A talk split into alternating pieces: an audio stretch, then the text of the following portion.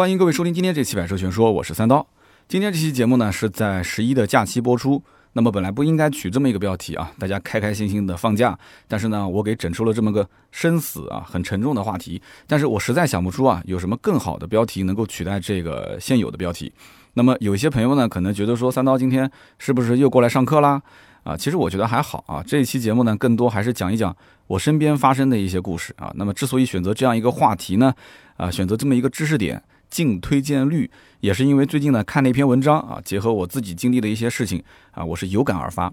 那么九月二十七号，我是从北京车展回来，那么第二天九月二十八号上午呢，我是照常下楼去停车场啊，想要取车去上班。结果呢，当我靠近我的那台威马的 EX 五啊，到了车子面前。它车门把手没有自动弹开，因为我那个车呢，它是有无钥匙进入的啊。那么本身它的门把手是隐藏式的，那么正常你走近之后，那么车门把手会自动滋弹开来，哎，这个还是挺有科技感的，是吧？我当时心里面还有点不爽，我说，哎，这怎么车钥匙又感应不到的呢？因为我呢是把钥匙放在背包里面，那么有的时候它的确会感应不到，那只要我转个身，让我的这个背包离车门近一点就 OK 了。那么我就原地转了个圈啊，结果呢靠近车门，那门把手还是没有反应。那当时我就更不爽了嘛，我想这怎么回事啊？是不是这个失灵了还是怎么回事？我就把背包里面的钥匙拿出来，然后靠近车门，还是没有反应。我当时觉得就坏了啊，然后我就开始按钥匙上的按键解锁，还是没有反应。那我基本上就可以判定我这台威马的小电瓶肯定又是没电了。那么这里面呢，有人可能要讲了，说，哎，你这个威马不是电动车吗？电动车怎么还有小电瓶？呃，电动车也是有小电瓶的。那么这个呢，跟它之前的相关的程序啊，可能是有一些 bug，再加上，呃，据说现在威马也是需要给我更换传感器，那么电瓶也要换，传感器、电瓶、程序各方面都要升级一下。那么可能后续就不会有相应的这个问题了。但是我现在遇到了怎么办呢？那么很多人说，你之前微博是不是也发过一次？这个停车停了一段时间之后没有电呢，的确是这样的。今年的三月份，由于是疫情的原因，那么我的车呢是停了有十几天没有开。那么等到复工的那一天呢，我去停车场拿车的时候，就发现小电瓶没有电了。当时呢，我第一反应就是，哎，那我不如做一期节目吧。所以当时我就拍了一段视频，还发到了微博上。那么这件事情其实并不复杂，对不对？没有电了嘛，那就找一台车过来帮个电就行了，对吧？所以呢，我当时就把我的那个奔驰 C 开过去之后，用我的奔驰 C 的电瓶去给我的威马搭了一个电，因为这个搭电线啊这些我都是现成的嘛。结果我本来是很自信的，我心想就是很简单的一件事情嘛，我就把两个车子开在一起头对头，然后呢准备去搭电，结果发现威马的 EX 五引擎盖打开之后，里面呢是用塑料的这个盖板覆盖的。那么因此呢，你要把盖板给起开，起开之后你才能看到里面的电瓶。那么我又去找了螺丝起，找到螺丝起之后呢，大家看了我的微博就知道了，我是从白天一直折腾到黑夜，到最后那个视频拍的画面都是黑乎乎的了。那么为什么呢？因为它这个塑料盖板上面的螺丝啊，我怎么拧都拧不下来。那么后来别人跟我讲说，这个其实不是螺丝啊，这是卡扣。那么这种卡扣应该是用瓶口的起子直接把它撬出来就可以了。当时呢，其实也有人跟我这么讲，可是我撬我也撬不出来。有人讲说你三刀卖车卖那么多年，这个最基本的常识你都不会吗？那你有空你去试一试呢，对不对？这个毕竟我也不是去做汽车维修的，而且我即使知道能撬，我其实撬的方式方法也很关键啊，它有一定的手法。那么那次的电瓶亏电，应该讲。呃，对我的印象还是比较深的啊，因为很复杂嘛，所以后来那个盖板我也不上螺丝了，我就直接盖在上面。那么这一次还算好，这次呢直接就把盖板拎起来，然后我就用电瓶去泵电。但是泵的过程当中也出现了一点小问题啊，泵的过程当中呢，呃，车子有电了，但是呢，我后来又打了一个电话，回过头来到了车上又发现又没有电了。那我实在是没有时间搞了，所以我就让威马 4S 店的人过来，直接到我们小区给我换电瓶，而且正好是要保养，所以就让他直接把我车给开走了。那么因此十一期间呢，我这个车就是停在威马 4S 店的。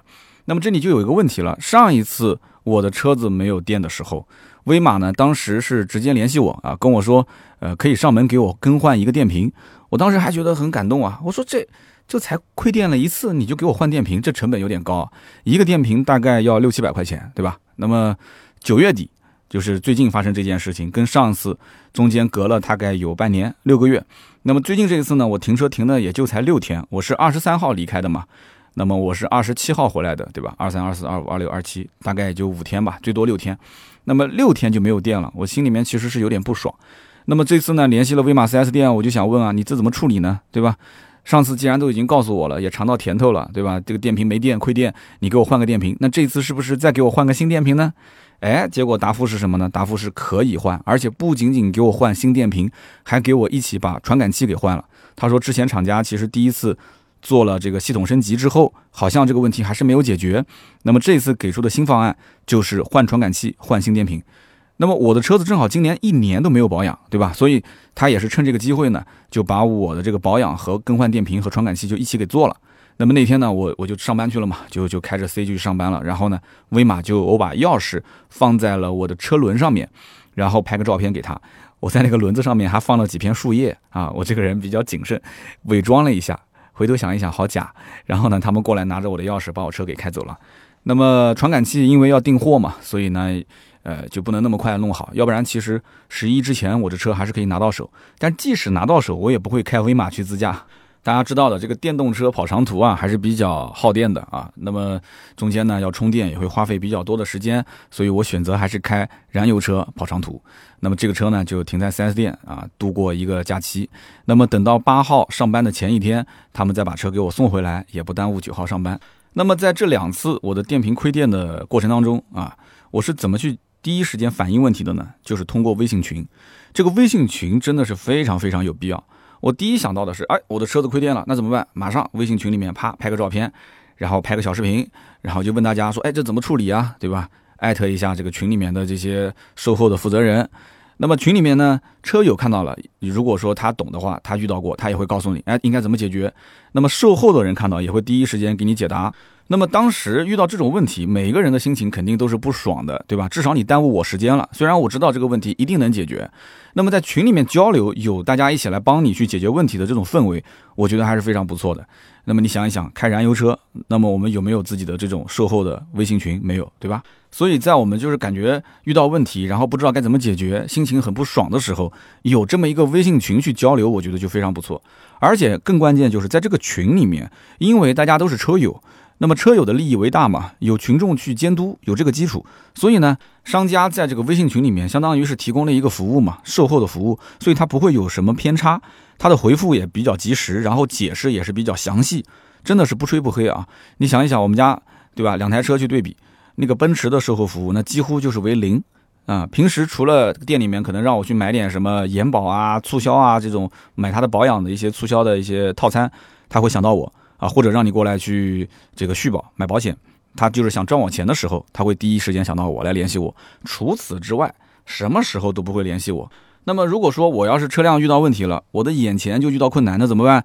我可能会第一时间想到打个电话给他，对吧？打电话给售后，售后基本上回复就是套话，那要不就是你能不能开，能开的话开到 4S 店来，对吧？我们帮你做个检测。那要不就是那不能开，我就安排拖车把你车拖回来。那就不用想了嘛，车子只要进到 4S 店，那后面肯定就是至少四位数以上的这个维修费用，是吧？所以呢，我就在想，有的时候就不麻烦你了，因为我只要麻烦你，我的钱包也会遇到麻烦，是吧？所以因此呢，这个回复其实不是很及时，那么处理的方式方法呢，又比较的死挨死板的。而且呢，这个让我的心理压力也很大啊！我只要找到你了，那都是要付钱。那我这个威马是终身免费质保，对不对？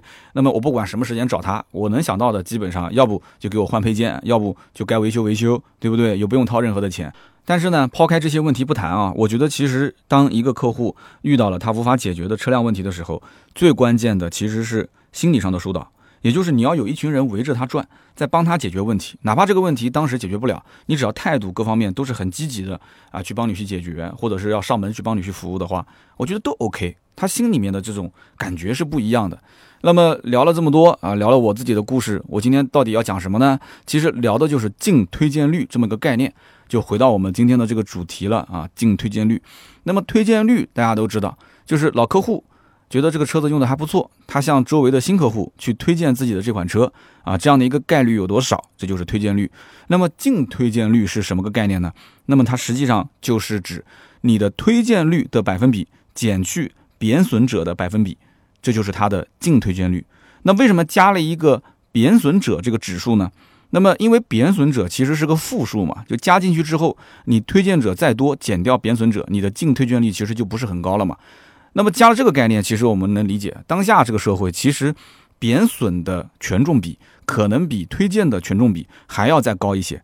那就比方说，身边如果有三个车主跟你讲说，哎，这个丰田凯美瑞开的不错，对吧？我用了几年，开的都挺好的。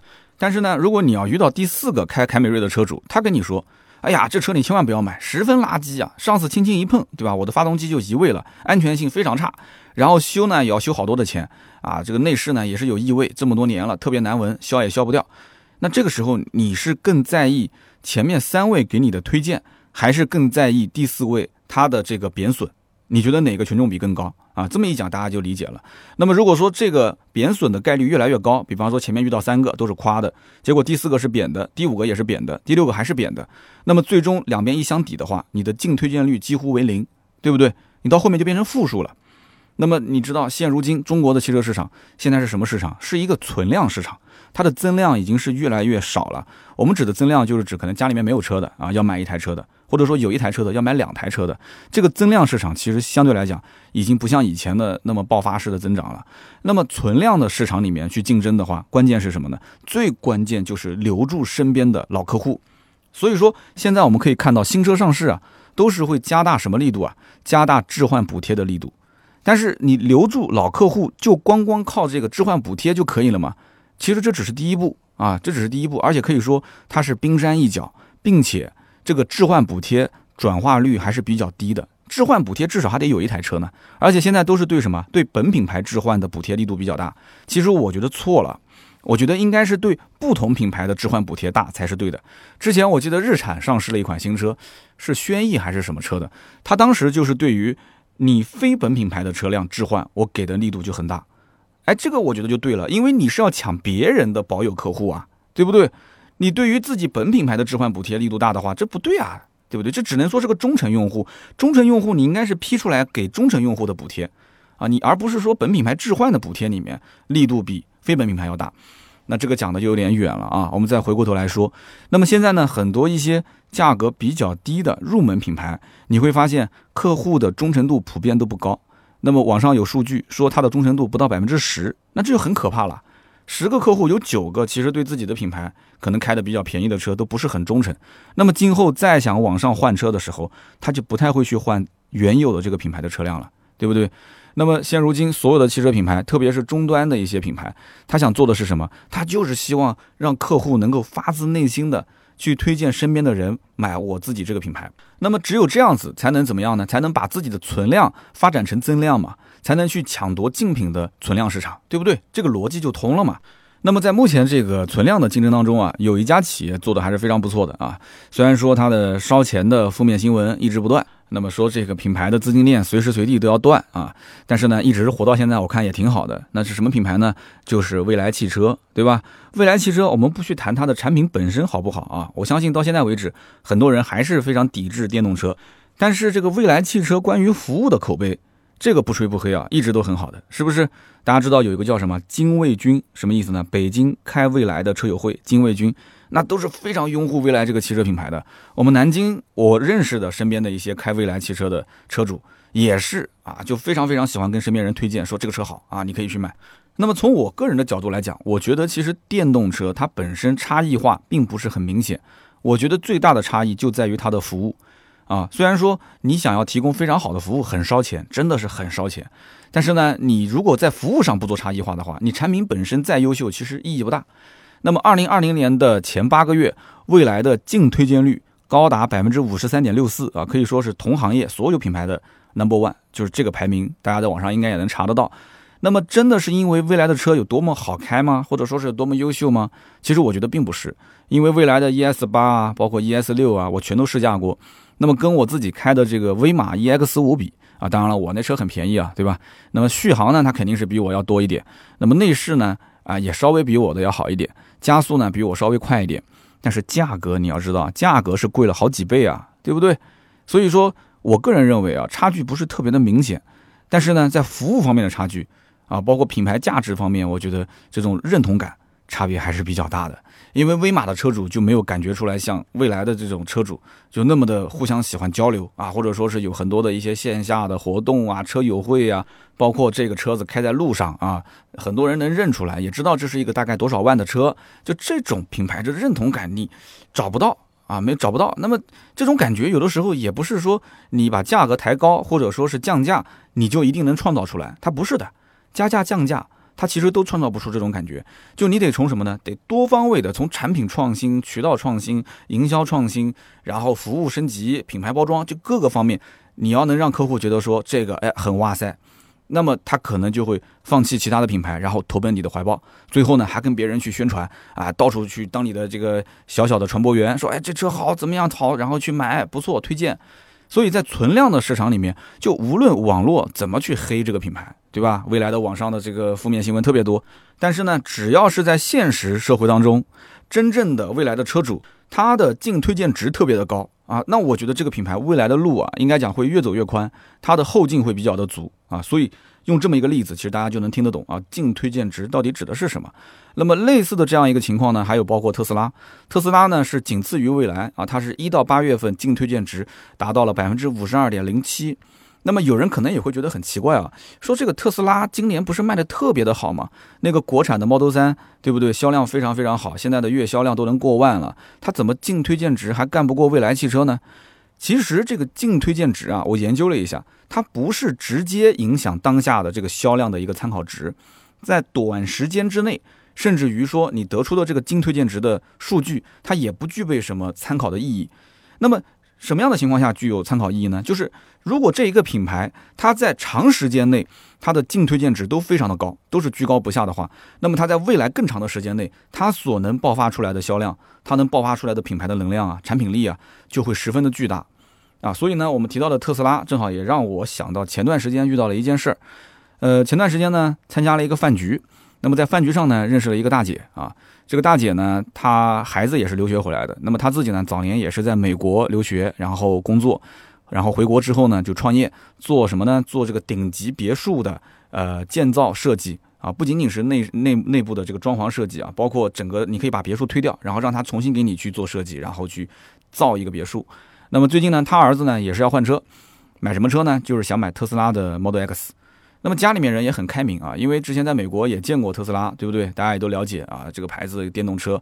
那么谁知道呢？他儿子花了这么多的钱，提了一辆 Model X 回来的第一天，啊，一家人开开心心的开出门准备吃饭，结果发现右侧的两个摄像头不起作用。那你想想看，这种家庭条件，那家里面肯定不止一辆车啊。大家花了这么多的钱，结果买来一辆车，在他的这个理解的呃范围之内，就是什么残次品啊？就我买的是个残次品啊，对不对？就这么简单的两个摄像头怎么就不起作用呢？所以就是一肚子的抱怨，然后呢开到特斯拉的售后，那么特斯拉的售后呢就非常轻描淡写的啊，就说哎有问题就给你换呗。那这个用大姐当时打电话跟我讲的，她就是说这个他们感觉售后的人见怪不怪了，就很奇怪，这车就这个质量吗？那我很担心啊。那今后我要是开的话，那可能就是今天轮子掉了，明天那个什么东西就掉了，那他也觉得是很正常了。所以我当时只能是安慰他，我说：“哎，这个不会，这个不会，安全性方面的东西，他应该是不会，这个这个麻痹大意的啊。就是说像这种，呃，可能跟安全不太相关。”他说：“啊，这这个摄像头怎么会不相关？就怎么怎么去解释呢？就是这些电器的一些可能不涉及到你的，呃，开得出去、刹得住车，然后转得了弯，就这三样东西。如果说它不出大问题的话，那其他的问题都好解决。那么特斯拉本身在电池、电控、电机方面的确技术很牛掰。”那么我也是要安慰一下他的情绪啊！你看，我还得要临时充当一下特斯拉的售后啊，他也不给我开工资啊，也不跟我做特约，那我就跟他说，你儿子的眼光呢也是没有错的，对吧？选了这么一个车，他可以一步就跨入未来啊，可以感受到很多你们家其他燃油车上没有的功能，是不是？哎，然后一说嘛，他就啊，对，也也认同认同，这叫做先同步后引导。那么我要再引导他什么呢？就告诉他，特斯拉实际上造车的经验只是一个小学生的水平。啊，特别是你看国产的这个造车的这样的一个企业，在上海的临港不是才刚刚建吗？对不对？人家造车的水平跟传统燃油车比，那是完全比不了的。所以说，网上本身就有很多人在吐槽。那我相信，可能您家的公子他自己心里面也清楚啊。那么这件事情呢，售后看上去呢也是稀松平常，所以呢你就淡定一点处理就可以了。而且这个特斯拉都是直营店。我即使想帮你这个忙，说打个招呼，我也无从下口啊，无从下口。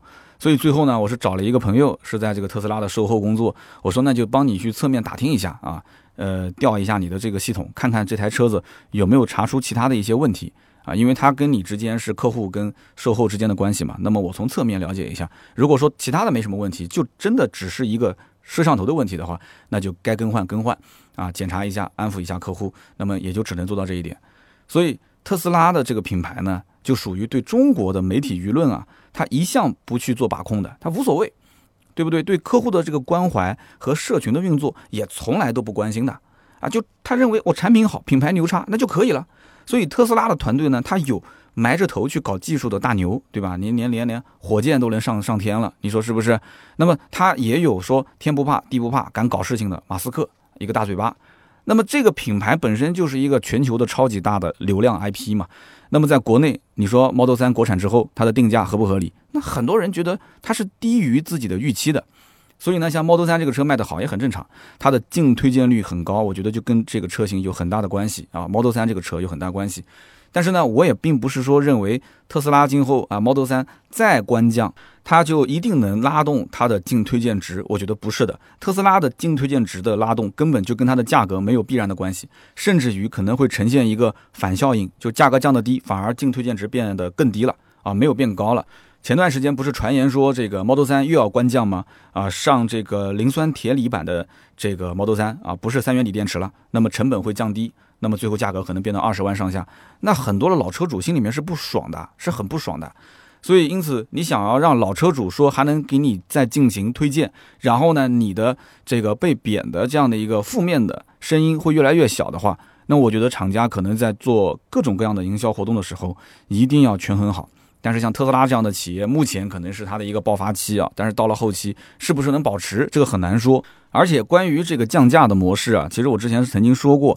特斯拉是直营店，而且目前做直营的品牌并不是特别的多。直营的官降是说降就降啊，大家已经吃过很多次亏了吧？就前一天你可能买的时候还是这个价，第二天突然官方宣布价格就变了，也没有任何人跟你讲，跟你去提醒。所以说官降其实对客户的伤害是非常大的。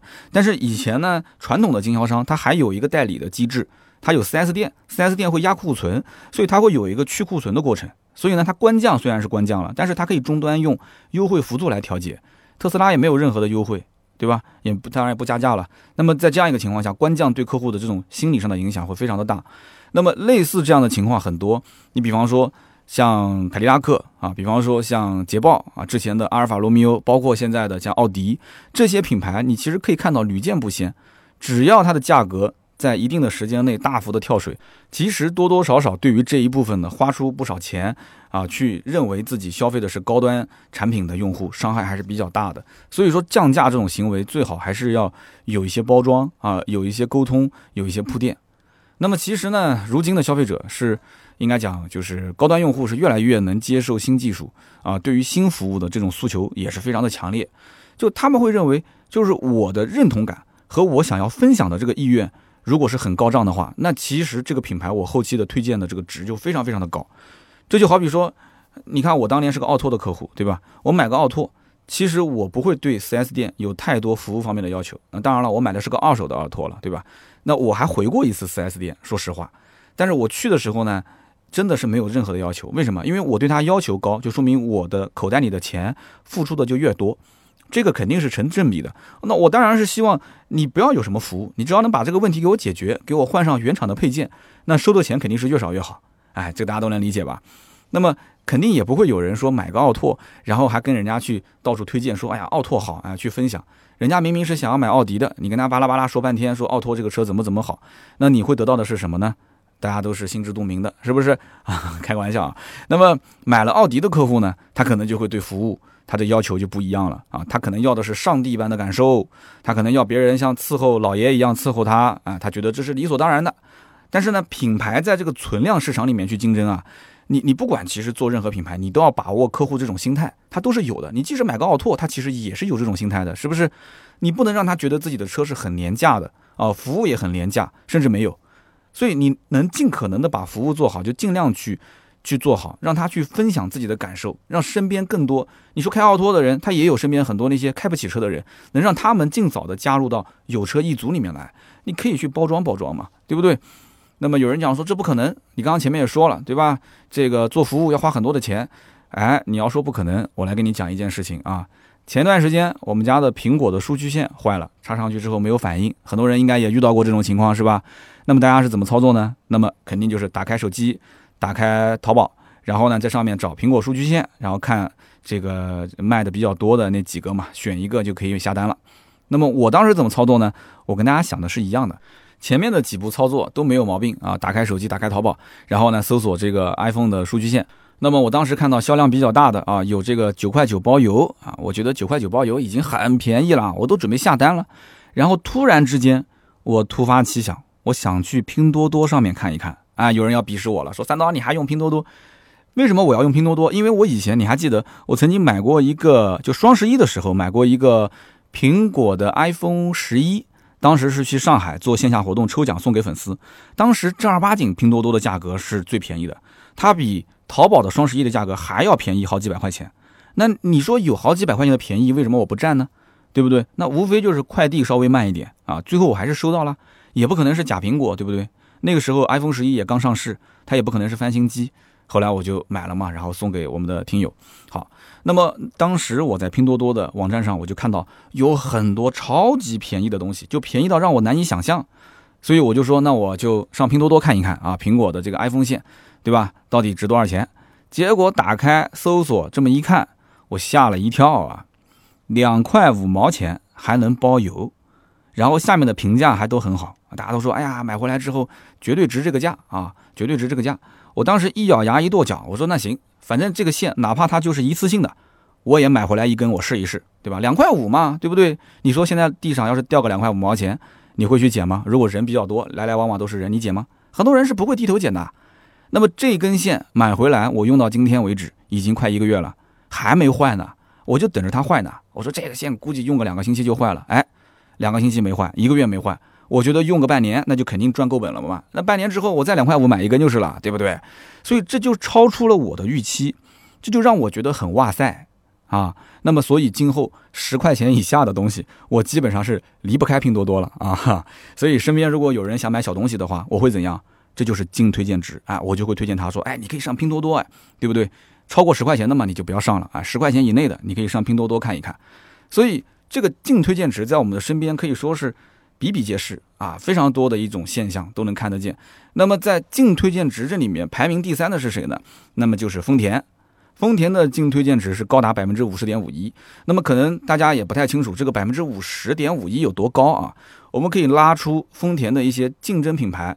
去对比一下，那么最接近丰田的这个净推荐值的是本田，本田呢是高达百分之三十二点九九啊，是非常的高了。然后呢就是马自达百分之二十四点一六，再接下来呢是日产百分之十六点九四。你看啊，整个的这一系列的排名都是日系的。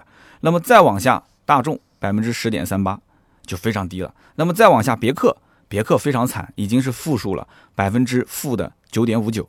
那就说明它的这个贬损率要高于它的推荐率嘛。那么再往下就更惨了，就是现代百分之负的十三点五八，那就是贬损比它的推荐值要更多很多。所以呢，最近两年大家应该也都发现了啊，这个日系品牌可以说是后劲十足，对吧？那么现在越来越多的人开始喜欢去买日系车，日系车的销量非常高，而且价格还不便宜，就是整体来讲其实性价比并不高，对吧？没什么优惠，甚至还要加价。那为什么还要买呢？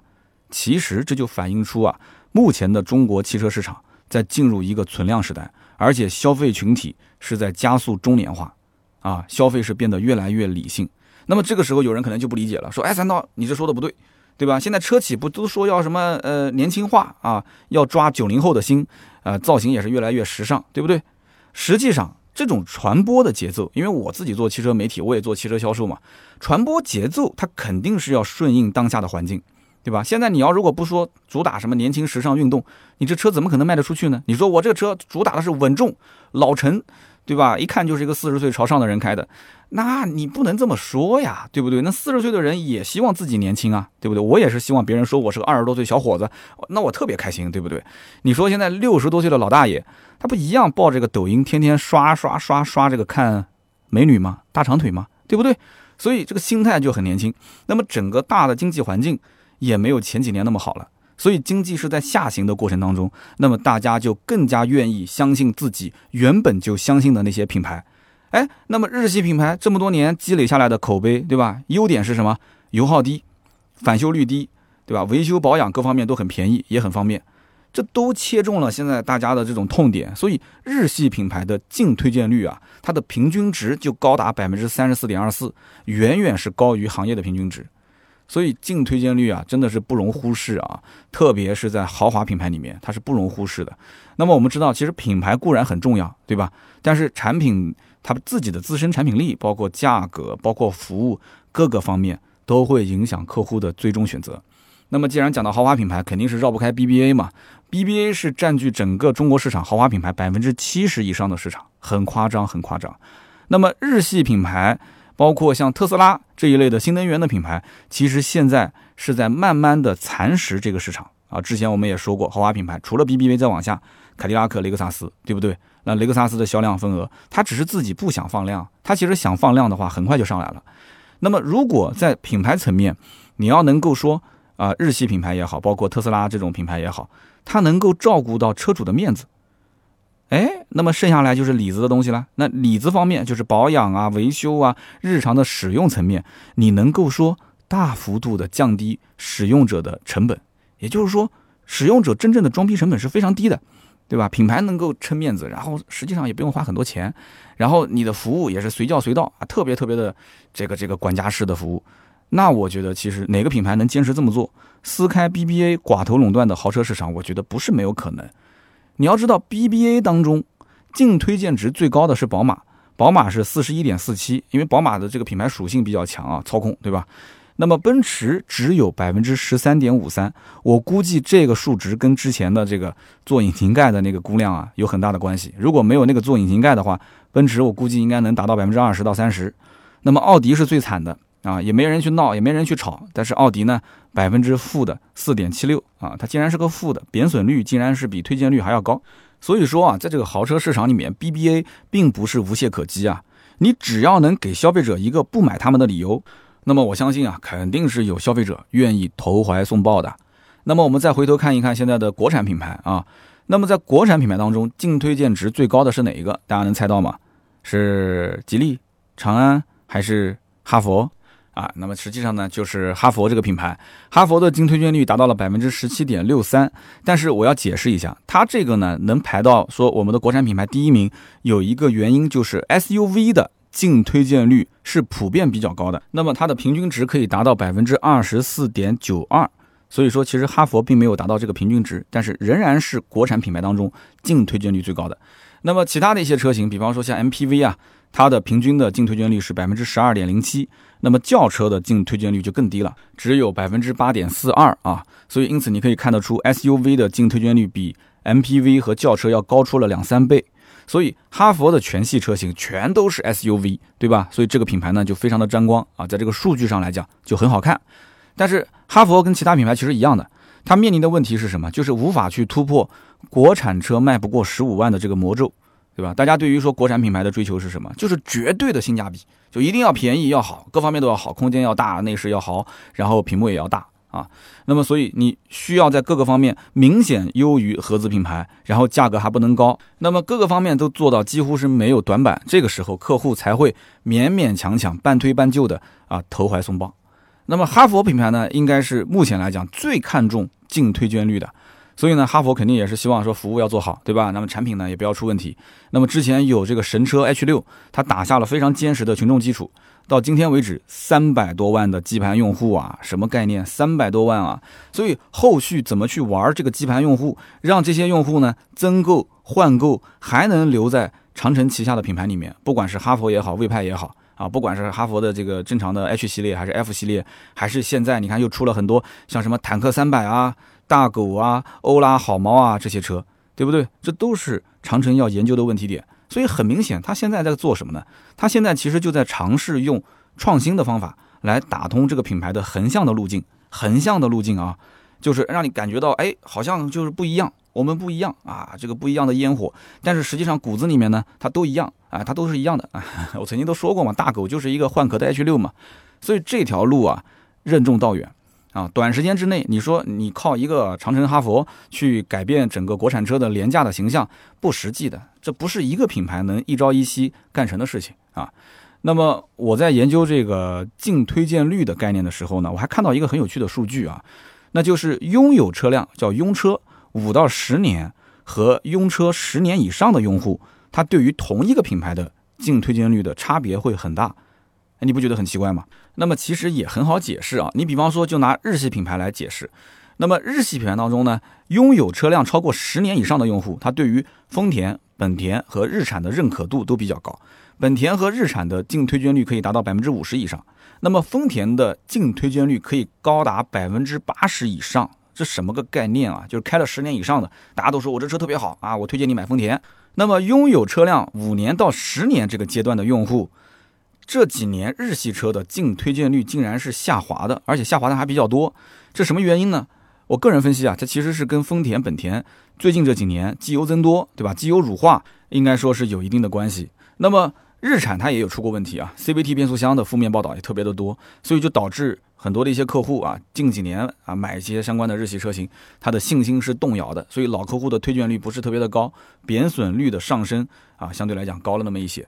但是你会发现，丰田、本田最近两年又在做什么呢？做加速技术方面的改革，对不对？做产品的迭代和更新，所以它的净推荐率又就会什么触底反弹，所以日产就明显就不行了。日产的整个的技术更新啊，相对来讲会慢一些，然后它的整个的成本控制又比较的严，所以呢，丰田和本田两家触底反弹上来了，但是日产触底没反弹，所以效果不是特别的好。现在你看日产的品牌是不是还出了一个戈恩的事件，其实也是个负面嘛，就导致它整个的市场反应就很差。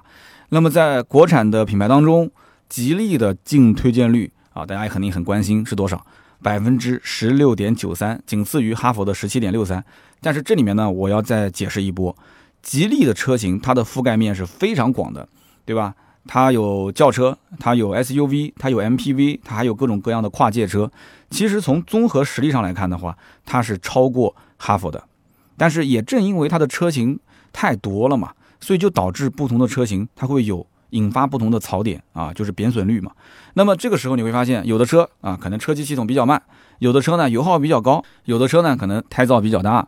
那么吉利的整个产品线，它的价格区间跨度也是越来越大。你想想看，从六七万块钱的帝豪到将近二十万的星越，那么消费者对于不同价位阶段，它的贬损和推荐值其实都是存在非常明显的错位现象。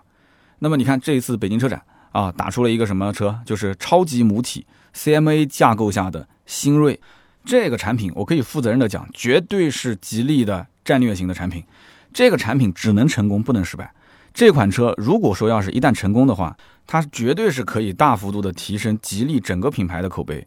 那么后期最理想的局面是什么呢？就是用吉利推着领克走，而不是现在用领克拉着吉利走。这是他们上层的这个领导本身就有的一个战略思维。只不过在最近这几年的推进过程中啊，大家感觉说，哎呀还不错，销量也还挺好的，领克一直卖的不错，这不对的，应该是按照吉利推着领克走这个路线才是对的。而不是领克拉着吉利走，所以呢，是不是能实现这个叫做新锐的车型，真的非常非常的重要。今后用户不是因为吉利便宜才买吉利，而是因为它叫吉利才买吉利，这才是最牛逼的时刻啊！大家就听明白了啊，这个净推荐率到底有多重要。不过呢，我看了一个品牌啊，应该说是两个品牌，让我有点大跌眼镜。那是什么呢？就是五菱跟宝骏啊。他们俩的净推荐率竟然是有天壤之别。那么仔细，我当时读了一下这个相关的分析报道啊，我觉得也挺有道理的。这个宝骏的净推荐率达到了百分之十六点二九啊，跟刚刚我们说的吉利呀，包括哈佛啊也差不多，看起来也不是很低。但是你会发现，它的核心推荐理由是什么？就老客户推荐别人买的理由是什么？理由只有一个，就是便宜，就是价格便宜。但是它的贬损的因素会很多啊，包括什么呢？它的质量问题。安全问题、动力问题等等，那么五菱的净推荐率呢，就更低了，低到可怕，低到负数，只有百分之负的四点六五。啊，有人觉得说不对啊，这五菱网上不是有很多的梗吗？五菱宏光这个，五菱宏光那个，其实这个贬损的最核心因素是什么？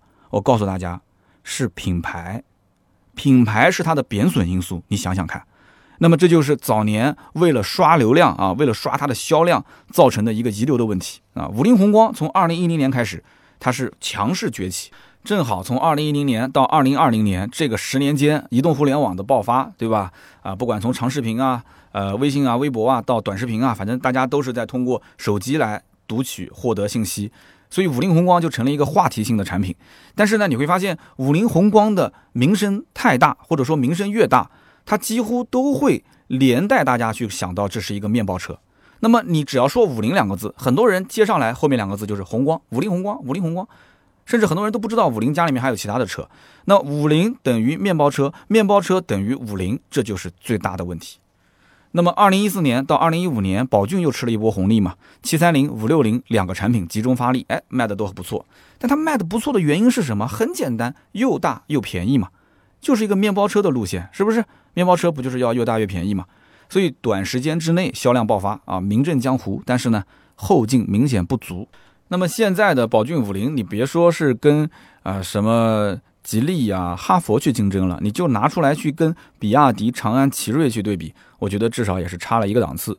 所以呢，基盘客户应该讲五菱跟宝骏非常非常的大，比哈佛啊、比吉利啊、比这些什么比亚迪、长安、奇瑞都要大，大的多得多啊！你想，全国四千多家、五千家的网点卖了多少台车？但是他怎么去盘活手中的这些？基盘的客户能够让他留下来继续买自己家的宝骏，买自己家的五菱，这是一个最大的问题点啊。所以呢，我们后期也会相应的关注关注这些品牌。那么好，以上呢就是今天这一期关于净推荐率的所有的内容啊。能坚持听到最后的都是好同学，我估计很多人都睡着了，是吧？那么前面玩手机的同学不要影响后面睡觉的同学，好吧？那么下一届的班长，我们就从我们听到最后的这些听友当中选拔了啊！恭喜你啊！节日期间嘛，听节目啊，稍微轻松一点，放松放松，然后呢又能学到一个新词，对吧？净推荐率，以后呢跟别人聊买车的时候啊也能用得上，那这期节目你就没有白听了。大家说对不对呢？好，那么今天这期节目呢，也欢迎大家在节目下方啊留言互动，留言互动也是对我最大的支持。我们会在每期节目的下方抽取三位赠送价值一百六十八元的芥末绿燃油添加剂一瓶。那么十一期间的节目呢，我就先不抽奖了。那么原因就是节目是提前录制的啊，那么还没上线，我怎么抽呢？是不是？所以就等到十一之后，我们到时候统一来进行抽取，好吧？那么今天这期节目呢就到这里啊，大家如果想联系我们的话，可以加盾牌的微信啊，四六四幺五二五四，也可以让盾牌把你拉到群里面来，跟我们其他的听友一起聊聊天。那么今天这期节目就到这里，我们下期接着聊，拜拜。